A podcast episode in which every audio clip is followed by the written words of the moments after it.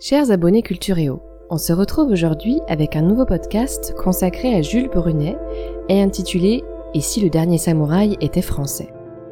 Comme d'habitude, ce podcast est la version audible de notre article disponible sur l'application. N'hésitez pas à y jeter un coup d'œil afin de découvrir les différentes illustrations et de tester vos connaissances au travers du quiz final. Bonne écoute Et si le dernier samouraï était français? Beaucoup d'entre vous connaissent sûrement le film Le Dernier Samouraï avec Tom Cruise dans le rôle de Nathan Algren, un courageux guerrier américain qui prend fait et cause pour le shogun et les samouraïs lors de leur rébellion contre l'empereur du Japon. En revanche, ce que vous ne savez peut-être pas, c'est que le personnage principal s'aspire librement de la vie d'un Français. Et oui, un certain Jules Brunet, militaire français envoyé en mission au Japon par l'empereur Napoléon III. Retour sur la vie d'un homme à la trajectoire pour le moins atypique et au passage sur une période mouvementée de l'histoire japonaise. Un peu de contexte. Le Japon à l'époque Edo. Cette partie est optionnelle et n'est donc pas indispensable pour la compréhension de l'article ni pour le quiz. Nous sommes au milieu du 19e siècle. Depuis 1600, la dynastie des Tokugawa a pacifié et unifié le Japon. Dans l'histoire du pays, cette période correspond à l'époque Edo, en référence à la ville d'Eido, actuelle Tokyo, siège du pouvoir du shogunat Tokugawa. À cette époque, le shogun est plus qu'un chef militaire.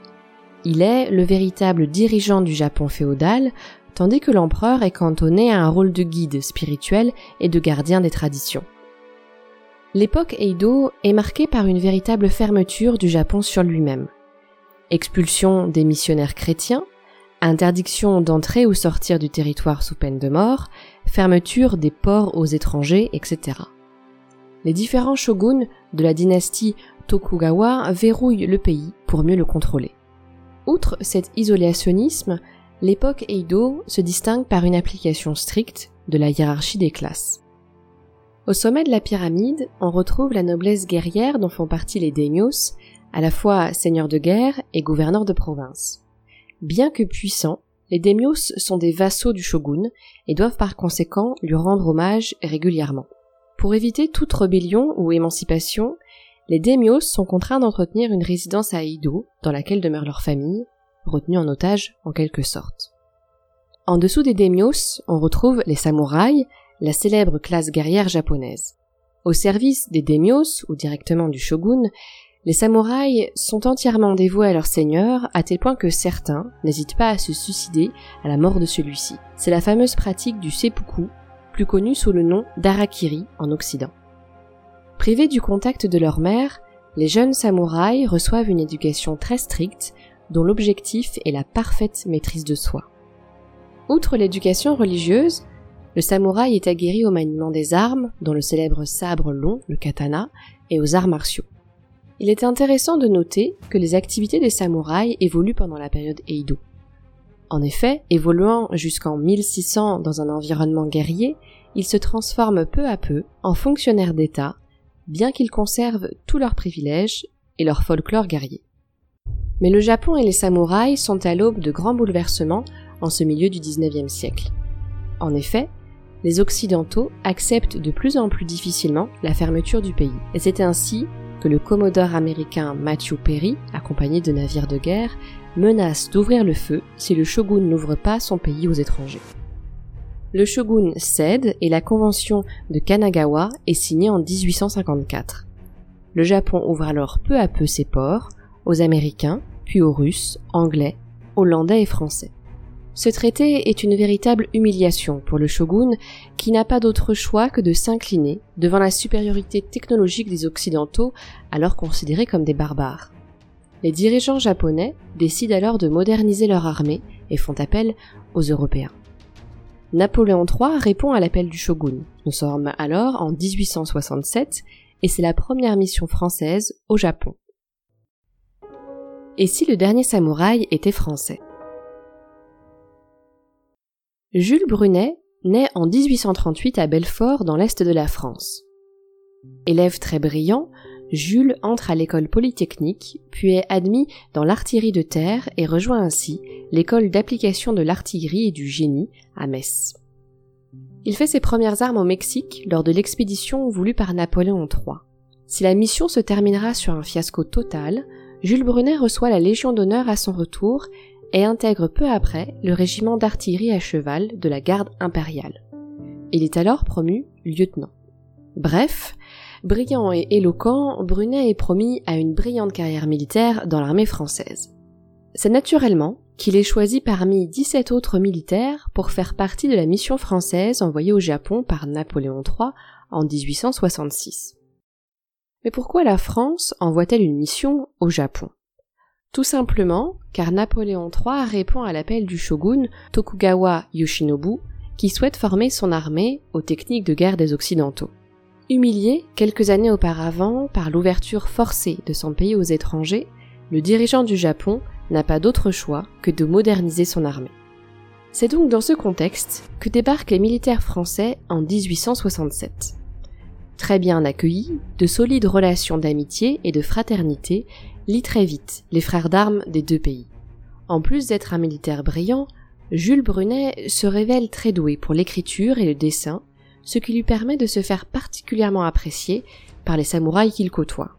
Il réalisera d'ailleurs plusieurs portraits et aquarelles du shogun avec qui il conversait régulièrement. Mais la situation politique du Japon bascule très vite après l'arrivée des Français. La faiblesse du shogun face aux Occidentaux a laissé des traces. Et alors que le rôle de l'empereur était jusqu'alors cantonné à celui de chef spirituel, le jeune empereur Meiji prend position contre le shogun. C'est le début de la guerre civile de Boshin qui voit s'affronter les armées des clans de Satsuma, de Shoshu et de Tosa, proches de l'empereur et soutenus par la Grande-Bretagne, et d'autre part, les seigneurs et samouraïs fidèles au shogunat Tokugawa, soutenus par l'Empire français. Schématiquement, on peut dire que deux visions du Japon s'affrontent alors. L'une, conservatrice, désireuse de conserver ses avantages et proche du shogunat, et l'autre, plus réformiste, proche de l'empereur. Malgré une importante supériorité numérique et la formation dispensée par les Français, les troupes du shogun sont défaites par une armée impériale bien mieux équipée. Le shogun se réfugie à Eido, et après avoir refusé plusieurs plans de contre-attaque proposés par les Français, dont Brunet, Tokugawa Yoshinobu décide de capituler en avril 1868. C'est alors la fin de l'époque Eido et le début de l'ère Meiji. La France décide alors de quitter le pays et de rapatrier les hommes de la mission. Cependant, Brunet refuse de quitter le Japon et met un point d'honneur à ne pas abandonner les samouraïs du shogun, ses frères d'armes qu'il avait instruits. Brunet, ainsi que quatre sous-officiers, remettent leur démission à l'armée française, mais elle leur est refusée. Ils seront finalement placés en congé sans solde par le ministère de la Guerre et seront autorisés à rester au Japon, où ils n'auront désormais que le statut de simple civil. Les troupes survivantes du shogun, toujours conseillées par Brunet, se retranchent alors au nord du Japon, sur l'île de Hokkaido. Ils y fondent la République éphémère d'Eizo, fin 1868, et Jules Brunet participe activement au commandement de son armée. Bien que Français et Japonais profitent de l'hiver pour consolider les fortifications, les troupes impériales sont trop nombreuses et encerclent bientôt la forteresse de Goriyo-kaku, seulement défendue par 800 hommes. Le 30 juin 1869, le président de la République d'Eizo, Enomoto Takeyaki, décide de se rendre. Les soldats français, dont Jules Brunet, s'échappent pour éviter la torture et sont récupérés par un navire français. À son retour en France, Brunet reçoit un blâme pour ingérence dans les affaires politiques d'un pays étranger, mais sa carrière ne s'en trouve pas affectée. Il lui est simplement demandé de se faire le plus discret possible au sujet de son aventure japonaise, afin de ne pas endommager les relations diplomatiques entre les deux puissances.